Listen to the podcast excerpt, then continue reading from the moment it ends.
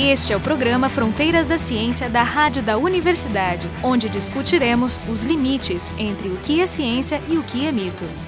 No episódio de hoje, a gente vai conversar com o Márcio Avelar, que é pós-doc no IAG USP, sobre estrelas de nêutrons. Conversando com ele, eu, Jefferson Lenzon, a Carolina Brito, os dois do Instituto de Física da URGS, e o Jorge Kilfield, da Biofísica também da URGS.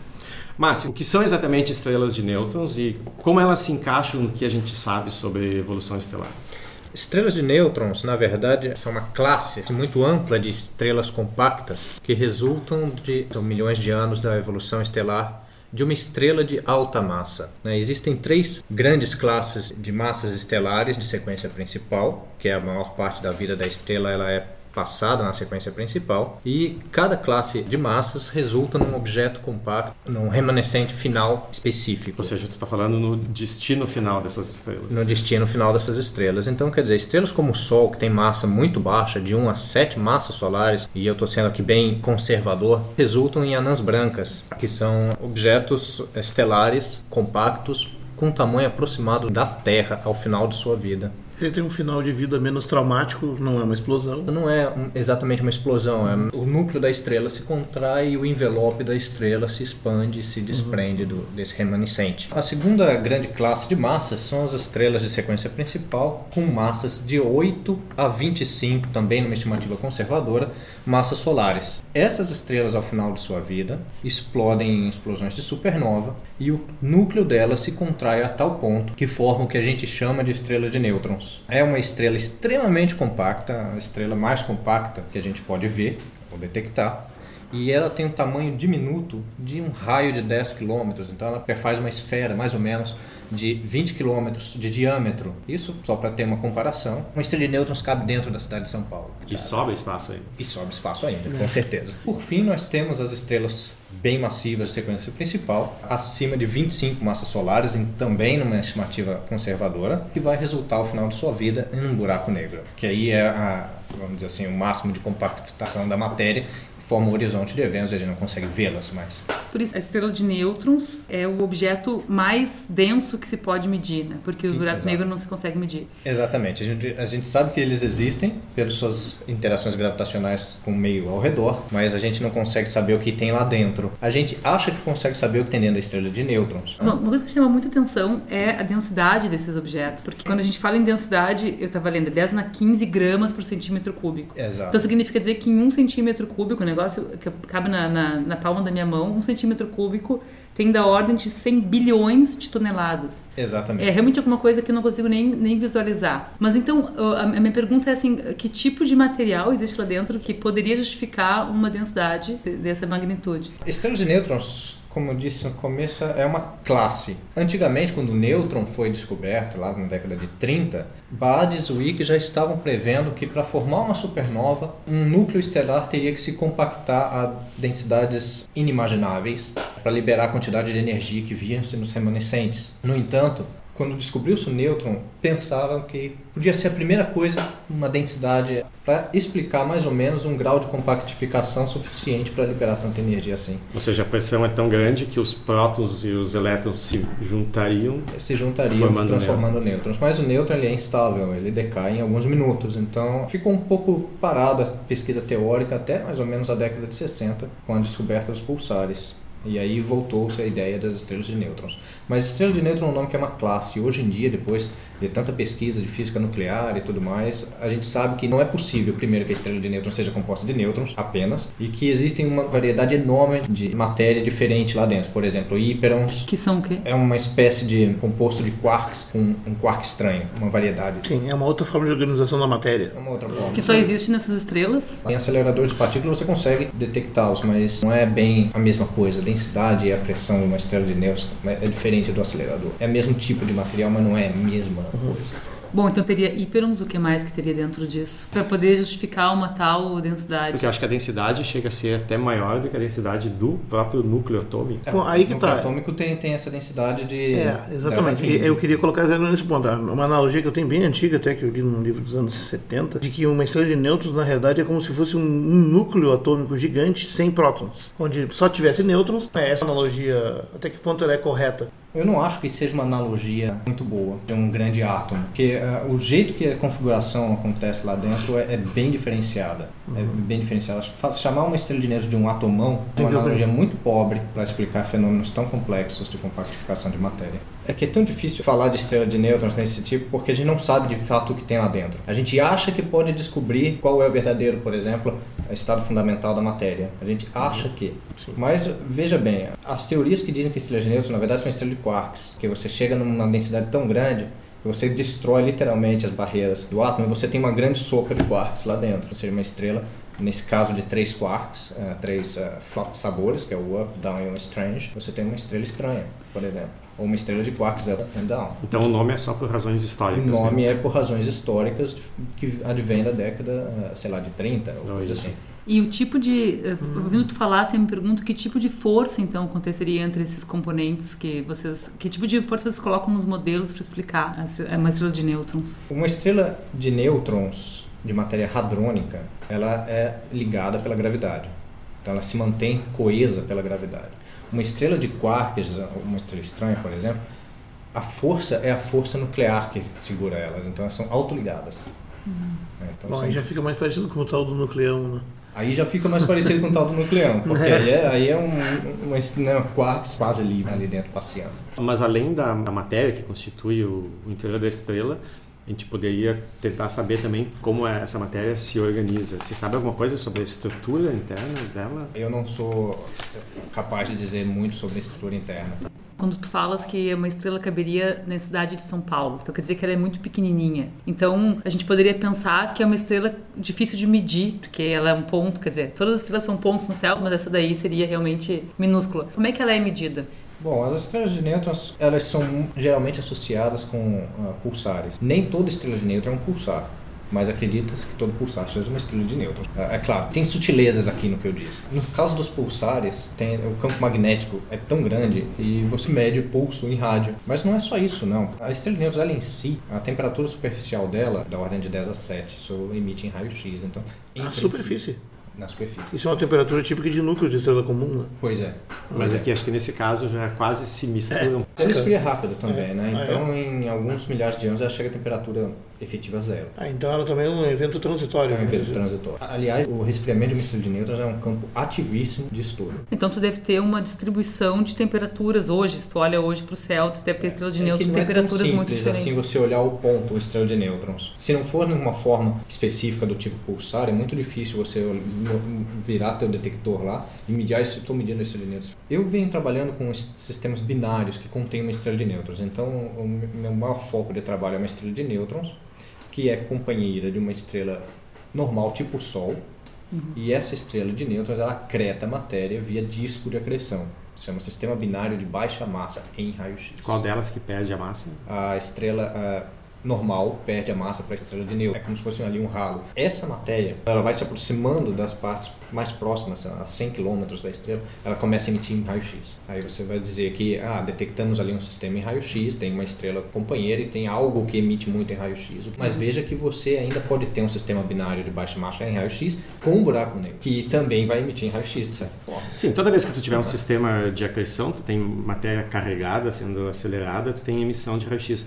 Mas tu tinha mencionado antes que a estrela de nêutrons ela emite em raio-x. Tinha entendido que isso pode acontecer pelo próprio fato da rotação da estrela. O sistema que colapsa e passa de um raio muito grande para um raio pequeno, para conservação de momento angular, ele vai girar muito rápido. Essa matéria tem acelerações radiais muito fortes. Essa radiação de raio-x tem esses dois mecanismos ou não? Eu nunca pensei de fato na, na- na temperatura da superfície da estrela de nêutrons advindo do sistema de contração.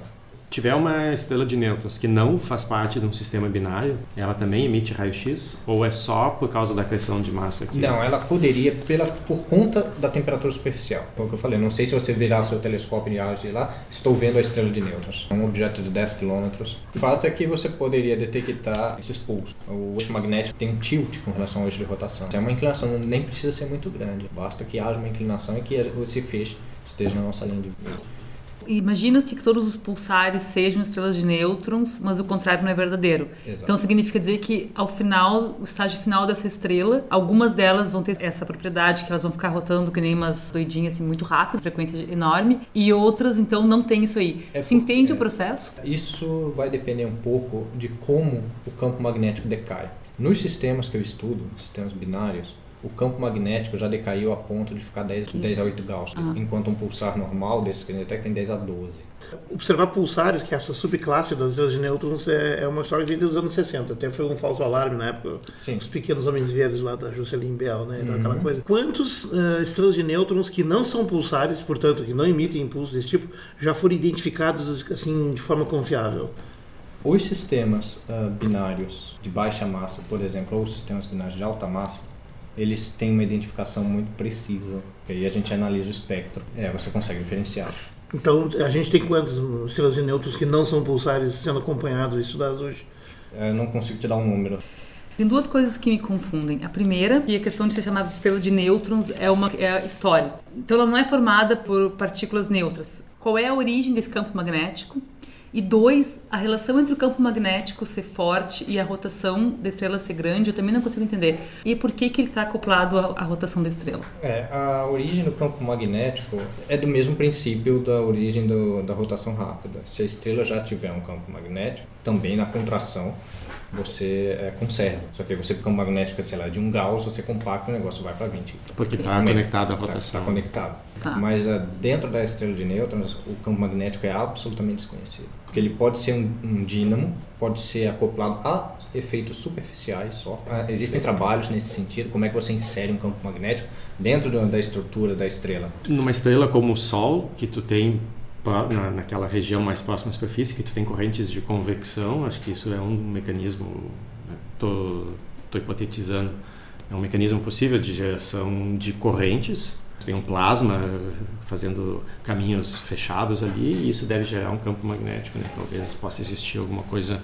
Há pessoas aqui na Federal do Rio Grande do Sul que trabalham também com origem de campo magnético ou com campos magnéticos em estrela de nêutrons. É, No caso, é a doutora Rosana Gomes, vem trabalhando com isso já há algum tempo. Existe um jeito de colocar dentro das equações de estrutura o campo magnético, mas não é a minha Sim, especialidade. o, que, o que me parece é que, que essas estrelas de nêutrons elas são um laboratório de muitas coisas novas, né? Porque ah, o fato dela ter uma densidade dessa ordem de magnitude, dela ter campos dessa ordem, é, tem bastante, digamos assim, estudá-las é um, um grande laboratório de, de uma nova, talvez uma nova física mesmo, não? Novos mecanismos físicos que É, poderiam até surgir. eu- complementando, eu- um, um exemplo que eu estava lendo é um fenômeno que se chama, não sei se o nome em português está correto, de estrelemoto, eh, de Starquake, sim. né? não sei como é que se... É, estrela morta. É, é, E, o que, que seriam esses terremotos estelares? Estrelas de nêutrons, é, é, eu ia complementar em alguns momentos, é um laboratório, são, são laboratórios para diversos campos da ciência. A astroseismologia, né? Astrosismologia, A exatamente. astroseismologia é, é a mesma coisa é, de um terremoto aqui, né? São como as coisas acontecem nas estrelas, só isso. E o que que chacoalha lá? Aí, aí é uma, as forças de estresse numa estrela de nêutrons Mas são tem- consideravelmente grandes. Mas tem astrosismologia em, em nêutrons, em estrelas de nêutrons, não tem? Tem, né? O modelo mais standard que tem é aquele que fala que tem um, um plasma de quark gluons no, no interior das estrelas de nêutrons, seguido por uma camada de um líquido de Fermi com prótons, nêutrons e tal, e depois aí vem os elétrons, depois uh, íons, né? Explica um pouco melhor isso, Jorge, para nós. O quê? Isso que tu acabou de dizer. Eu acabei de escrever nas partes, eu estava tentando ler. Eu estou descrevendo uma figura que eu estou olhando. Você tocou num ponto importante. Estrelas de são laboratórios para vários campos da ciência. Física de partículas, física nuclear, processos radiativos, astrosismologia através de suas ah, frequências de oscilação, relatividade geral, que é o que eu venho trabalhando agora, e evolução estelar, evidentemente. Então, quer dizer, esse modelo que o Jorge acabou de falar é um dos modelos. Tipo uma, uma cebola. Você começa com uma crosta, geralmente, aliás, hoje em dia assume-se que ha- haja mesmo uma crosta de matéria normal, tipo ferro. Né? E eu digo tipo ferro porque você compacta a estrela na evolução estelar até na evolução estelar ela vai queimando até o ferro e daí não passa, porque a partir daí a- as reações nucleares são endotérmicas. Então você tem uma crosta de ferro e dali para dentro, conforme a densidade vai aumentando, você vai mudando as espécies bariônicas lá dentro. Até quem sabe chegar num núcleo de quarks. Isso é um modelo. Que é completamente hipotético, como é qualquer hipotético. núcleo de qualquer Exato. coisa. Aí são as estrelas híbridas. Então você, você pode ver que tem vários tipos de, de composições possíveis. Inclusive é um mercado em expansão você criar equações de estado com diferentes espécies bariônicas. né? Batize sua estrela de nêutrons. É, é bem assim, é, é uma questão de qual é a coisa. E cada uma delas vai produzir o que a gente chama de relação massa-raio. Uma sequência de estrelas de nêutrons possíveis. Uma massa e um raio, uma massa e um raio, todos para o mesmo tipo de equação de Já estado. existe um modelo de Avelar de estrela de nêutrons? Não, eu não trabalho com isso e eu acho que nem vou, viu? Porque é aquela coisa, cada um inventa uma estrela de nêutrons conforme quer. É claro que as pessoas vão dizer que seu modelo é fisicamente É mais que bem nessa, fundamentado. nessa etapa é o que dá para fazer. É o que dá para fazer. Eu me lembro de uma professora, a professora Ruth, que era muito conhecida e querida aqui no Instituto de Física. Ela sempre dá, ela dava aula de plasmas. E ela dizia: podem inventar o que vocês quiserem e dizer que isso aqui se aplica no núcleo de uma estrela qualquer. Então agora ela, ela diria, ela adaptaria Ela diria- ao núcleo de uma estrela de Ah, nêutrons. exatamente, é o núcleo de uma estrela de nêutrons. É, eu, eu queria voltar, só para terminar aquela questão da classificação, porque tem um subtipo que eu queria te perguntar, tu até mencionou antes, que tem na- nessa classificação que eu achei que de, eu gosto de classificações, de estrelas de nêutrons, tem as, as, as estrelas de nêutrons que são as isoladas, né? que, que se tem os subtipos, o, o pulsar, que é impulsionado pela rotação, os magnetários, que tem esse campo muito anormal, as estrelas de nêutrons quietas no rádio, silenciosas no rádio, os uh, púlsares por acreção, lá que falou, e tem uns outros tipos também, de, conforme a massa. Mas tem uma segunda classe que são hipotéticos, que fala em proto-estrelas de nêutrons, que é teorizado, mas eu achei interessante, até eu acho que falou rapidamente, estrelas exóticas. Não sei se você chegou a mencionar ali, mas eu entendi assim, que tem a ver com a composição de quarks, né? Exato. E o tipo de forças que tem. Porque se, se tu já sabe tão pouco sobre o interior e a composição deles, tu pode também inventar algumas coisas mais extremas e ver se não existe na natureza alguma manifestação que justifique, que é legal, porque é o caráter preditivo da, Uhum. da ciência. Isso tem a ver com aquela matéria estranha, por exemplo? Strange- Exatamente. Strange, strange matter. É, exato. Quando você diz que uma E estrela falando de de matéria bariônica, não estamos nem entrando nos matéria escura nem nada. Ah, não, é, pois é. A gente está falando de, vamos dizer, matéria normal. Vamos, né? Matéria normal. A, a questão das estrelas exóticas é exatamente o conteúdo de quarks que ela tem.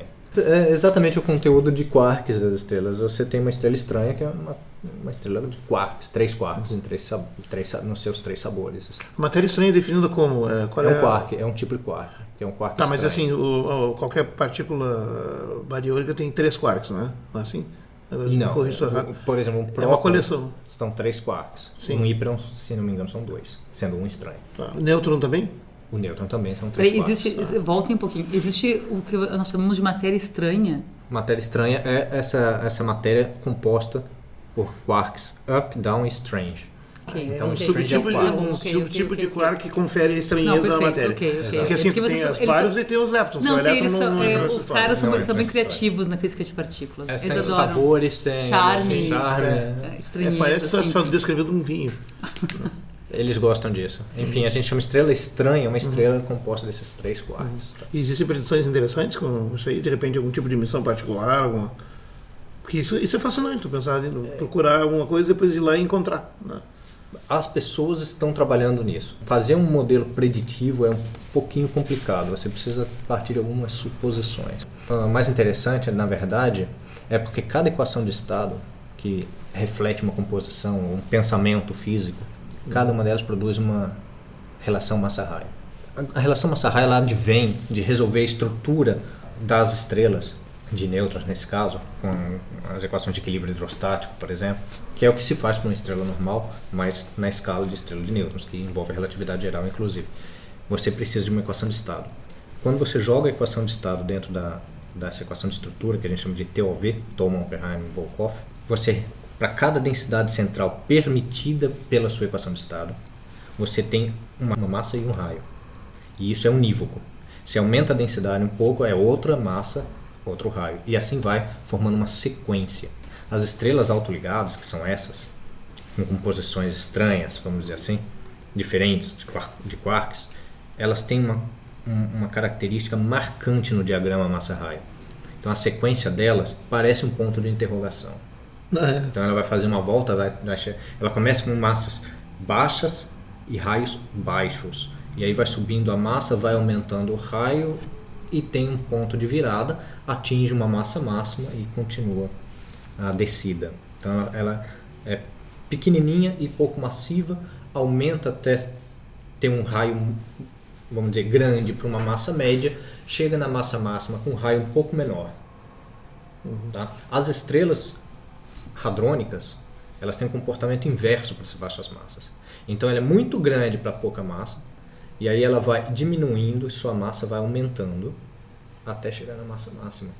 A densidade Então, vai junto. Né? É claro, você vai mudando a sua, a, a sua densidade e você vai criando sequência. Mas esses são modelos, vocês São- conseguem, são modelos, vocês mas conseguem a, bater. A, a questão é essa. Se você olhar para uma estrela no, na- na- na- no limite de baixa massa, vamos dizer uma massa solar, uma estrela nêutron com uma massa solar. Eu tô tentando visualizar dentro do diagrama Hertzsprung-Russell, assim. Posso fazer um desenho aqui para você? Quem sabe você vai visualizar. Mas o ouvinte não. O ouvinte Não, não, mas- vai, mas pelo menos a gente consegue talvez explicar melhor. Vamos tentar descrever verbalmente. raio massa. Estrelas desse tipo, de quarks, por exemplo, têm esse comportamento e as estrelas hadrônicas têm esse. Então, Isso é o tempo de vida, é ao longo do tempo de vida da estrela. Não, não, não isso não, é uma evolução estelar. O ouvinte não está vendo, mas parece desenhou uma onda chinesa aqui.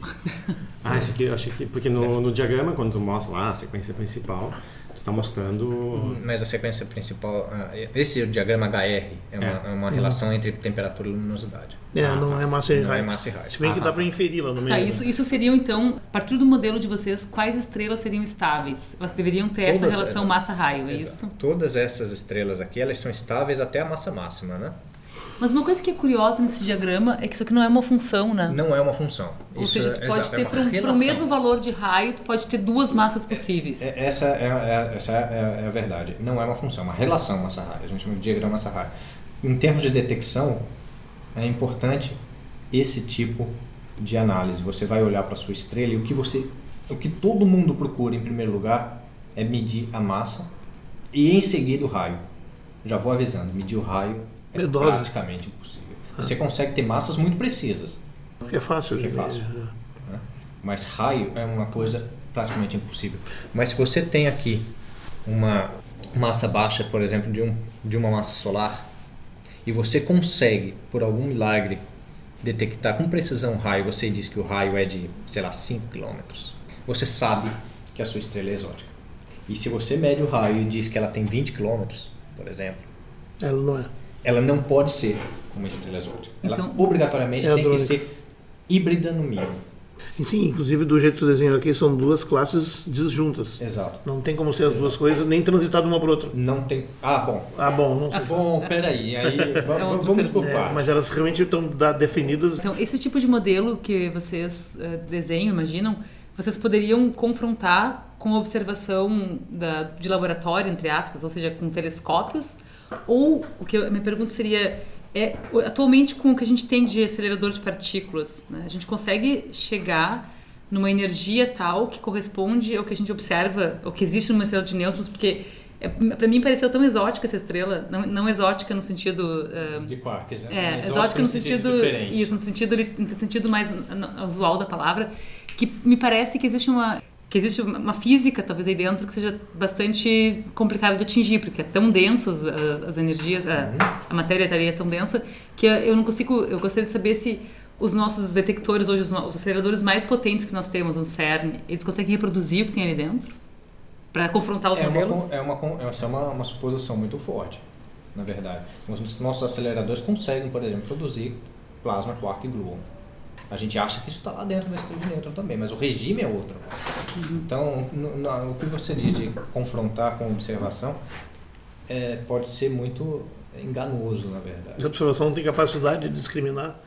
Mas é- a pergunta dela talvez seja assim: nós temos já acesso a energias que permitiriam se aproximar dessa realidade mesmo da estimativa? Bom, se você consegue criar o O plasma, né? você consegue, em princípio, acessar Sim, mas provavelmente o plasma com a gluon dentro do Mercedes Neo seria uma densidade diferente dessa que tu Esse é o tem. ponto. Porque Esse é o aquilo ali está livre no ar, certamente não é o mesmo. Não é o mesmo. eu- e aí eu- a questão é que não, não, eu, pelo menos, não sei, não é a minha especialidade trabalhar com equação de estado.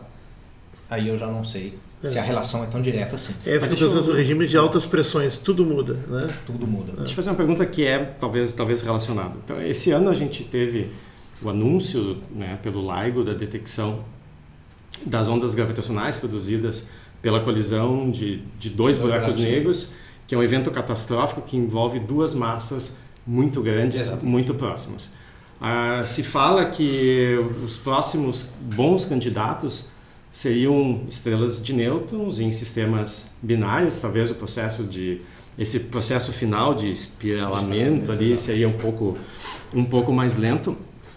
Então, o, o que se fez no no LIGO é tu tem um modelo que tu faz né? Bom, se as massas forem essas, se os tamanhos forem esses, eu tenho qual é o, o, o perfil do, do processo, eu tenho uma, a imagem do sinal, e depois eu um, vejo... define um paradigma quase, né? uma forma de medir. É. Então, tu, tu tem uma família, tu tem um cesto ali cheio de, de possíveis sinais e diz, bom, esse é o que eu observei, então eu tenho os parâmetros desses, uhum. desses buracos negros. No momento em que eu não sei se a precisão que se tem agora já é suficiente ou se precisa um pouquinho mais, mas acho que deve estar no, no limite. Essa, por exemplo, essa problemática do raio. O raio é um dos parâmetros que talvez quando usando essa nova janela de, de observação que o LIGO permite, talvez essa seja uma medida Isso que possível. você falou é absolutamente interessante e importante. O grupo que eu trabalho lá na Alemanha, meus colaboradores alemães, embora eu não esteja trabalhando com esse tipo de simulação lá, eles trabalham muito e são extremamente fortes com simulações de colisões, de merger, de buracos negros e estrelas de nêutrons. São um grupo fortíssimo. O que é interessante em relação às estrelas de nêutrons, a gente ainda não tem a sensibilidade, porque as ondas gravitacionais advindas um merger de estrelas de nêutrons são muito mais. É, a amplitude muito menor, a gente não consegue ainda detectar. Mas se a gente conseguir detectar, a gente não precisa do raio. Por incrível que possa parecer, o sinal de, de, das ondas gravitacionais de um merger de estrela de nêutrons depende da equação de estado. E isso é uma janela fenomenológica, vamos dizer assim, absolutamente importante para o futuro da pesquisa. Claro, que vai poder decidir entre equações de estado. E aí é que está a questão. Você decide entre as equações de estado pelo perfil da sua onda gravitacional. Ação emitida. Mas, é, mas precisa ampliar a sensibilidade para chegar nesse nível. Sim, de- precisa. Porque eu fico pensando, até não me lembro, não sei qual é a questão do censo, mas assim, tem muito mais estrela de neutro que buraco negro. Sim. Então, provavelmente, vai, quando chegar na sensibilidade, você vai ter mais, Vai ter mais experimentos para fazer. Vai ter mais registros e, portanto, vai ser mais fácil testar, inclusive, maior variedade. Portanto, vai ser uma, um- quase um rompimento de uma fronteira, né? Exatamente, isso é uma pesquisa de fronteira. É uma pesquisa de fronteira e vai abrir possibilidades incríveis nos próximos anos. Qual é a previsão de chegar nessa sensibilidade? Porque eles estão indo rápido. Eles estão indo rápido. É agora, Pra- é, próximos Já? anos, sim, sim, sim. Porque, porque eu tinha visto é. aquele negócio que foi com estrelas comuns, ou ah, seria um sensor do tamanho de Júpiter funcionando, assim, que coisa, seja fora do alcance tecnológico. Então, para passar de buraco negro para estrela de nêutron, acredito que tem uma diferença muito grande também. É, Não sei se é tão fácil chegar ali. Eu não sei se é tão fácil chegar ali, mas as pessoas estão tentando. O grupo lá ah, soltou ah, recentemente um, um chart com várias massas de estrelas de nêutrons, com várias equações de estados, um, com um perfil da onda gravitacional Esperado. prevista. Putz. Assim que detectar uma, uma- uma É. onda gravitacional Tá desse morto? tipo, acabou o problema. E- então, Quer dizer, acabou Grande- o problema para aquela. Sim, começa o novo. aquela, mas começam novos. Mas então é- Porque vai que você detecta um outro sistema desse, com uma outra posição, com uma outra equação de estado. Sim, é, Isso aí é, vai mudar. abre um novo campo. ou seja, vai confrontar os modelos completamente e vocês vão conseguir distinguir Exatamente. qual é a física correta lá dentro. E isso vai influenciar lá em cima na evolução estelar normal, porque acredita-se que, dado o jeito que é uma estrela massiva evolui, que chega, por exemplo, só até o ferro, a composição de todas tem que ser a mesma. Se surgir uma coisa diferente, é outra física. E, na verdade, esse sistema de massas, estrelas de nêutrons girando uma em torno da outra no sistema binário, isso emite onda gravitacional também. Com certeza, só que Então, quer dizer, as ondas gravitacionais, aí sim, ondas gravitacionais se propagam pelo universo sem impedimento algum. Sim, é tudo produz onda gravitacional, mas eu acho que no- mesmo no caso de um sistema binário, é naque, no momento catastrófico ali. Nos, da fusão, né? Da é, merge. na- né? no, no- no- nos anos, no caso dos buracos negros, eram segundos, né? Esse tempo para o final da, da espiral ali, nas, nas estrelas de nêutrons, não sei qual é a ordem, mas certamente vai ser bem mais do que isso. Eu suspeito que na próxima década a gente vai ter surpresas incríveis Sim, a gente da teve. das ondas gravitacionais. A gente teve a sorte de viver na época em que se comprovou a teoria que o coitado Einstein foi para cima, desistiu, voltou e não viu. É, em termos de ciência, acho que praticamente com exceção talvez da Idade Média, tu sempre pode dizer é que a gente está na época certa. Então a gente conversou com o Márcio Avelar, que é pós-doc no IAG USP, sobre esse campo fascinante das estrelas de nêutrons. Conversando com ele, eu, Jefferson Arenzon, a Carolina Brito e o Jorge Kilfield, todos da URGS. O programa Fronteiras da Ciência é um projeto do Instituto de Física da URGS.